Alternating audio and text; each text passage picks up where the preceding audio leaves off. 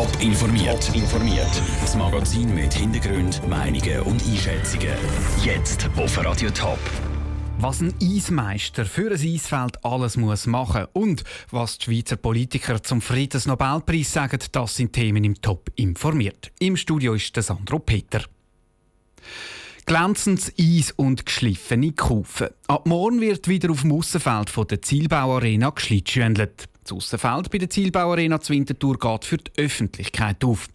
Dass das Eisfeld morgen rechtzeitig aufgehen kann, hat aber auch zünftig müssen werden. Der Noah Schäfer hat den Eismeister der Zielbauarena getroffen. Die Eismaschine dreht ihre letzte Runde und lässt das Eis in vollem Glanz zurück. Das Eisfeld bei der Zielbauarena ist parat für den Start morgen. Ab dann kann nämlich die Öffentlichkeit wieder aufs Eis.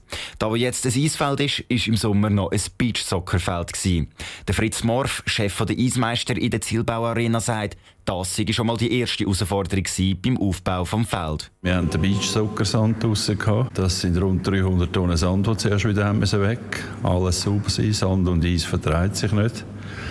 Und dann geht es los mit Vorkühlen mit quasi bei dem schönen Wetter, wie wir jetzt haben, mit einer Opferschicht, nennt man das. Bei dieser Opferschicht wird zuerst der Betonuntergrund weiß mit Kreide eingefärbt. Das machen die Eismeister, damit die Sonne reflektiert wird. Schicht für Schicht wird dann langsam Wasser aufs Feld geleert und gekühlt. Schlussendlich entsteht dann das Eisfeld. Der Fritz Morf kann das Eisfeld aber nicht alleine präparieren. Helfen tut ihm dabei ein grosses Team. Ohne das Team wäre der Aufwand nicht machbar. Das sind natürlich, wenn wir die Linierung hier tun, die Weisschicht machen, da sind momentan für einen Abend sieben, acht Leute auf dem Feld.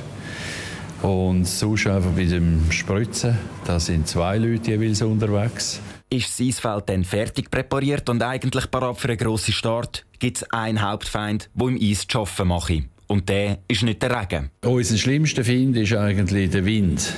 Wir entziehen Wärme entziehen und der Wind der bringt uns natürlich so viel Wärme vorzu, neu dazu dass dann die Anlage ein bisschen Mühe bekommt. Dass die Anlage morgen aber keine Mühe hat bei der Eröffnung, für das haben Fritz Morf und sein Team die letzten Wochen streng geschafft.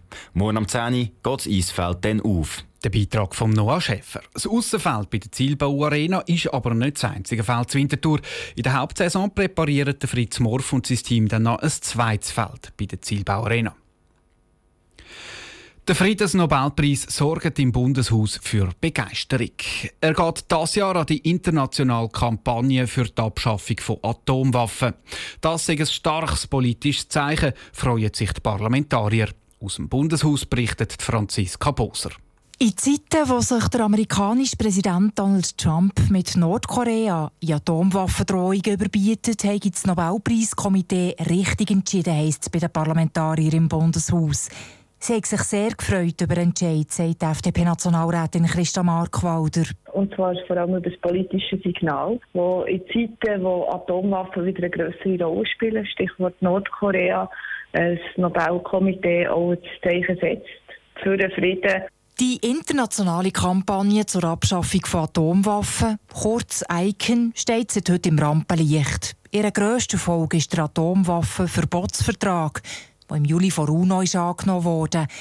Die Schweiz hat den Vertrag zwar unterstützt, aber noch nicht unterschrieben. Die offizielle Haltung vom Bundesrat ist jetzt halt, dass man zuerst einmal genau prüfen muss, was das für Konsequenzen hat. Sagt SP-Nationalrätin Priska Seiler-Graf. Das finde ich, ich persönlich auch sehr unschön. Und ich finde, als wichtiges Zeichen für ein neutrales Land, das eine humanitäre Tradition hat, das sich immer für den Frieden einsetzt, hat die Schweiz da ganz klar schon müssen mehr vorwärts machen und da wirklich unterzeichnen.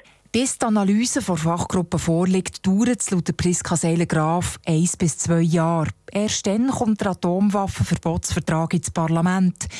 Der Friedensnobelpreis ändert an diesen Abläufen nichts, sagt der Präsident der Außenpolitischen Kommission, der SVP-Nationalrat Roland Büchel. Das Nobelpreiskomitee hat sich zwar richtig entschieden. Alles, was hilft, die unglaublichen Waffen wegzubringen, äh, das, ist, äh, das sind gute Initiativen und die ist jetzt belohnt worden.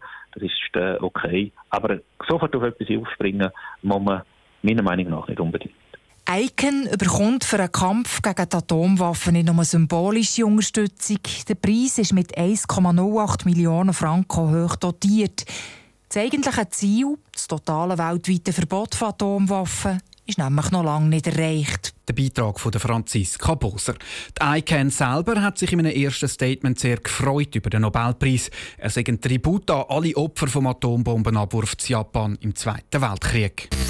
Top informiert, auch als Podcast. Mehr Informationen gibt's auf toponline.ch.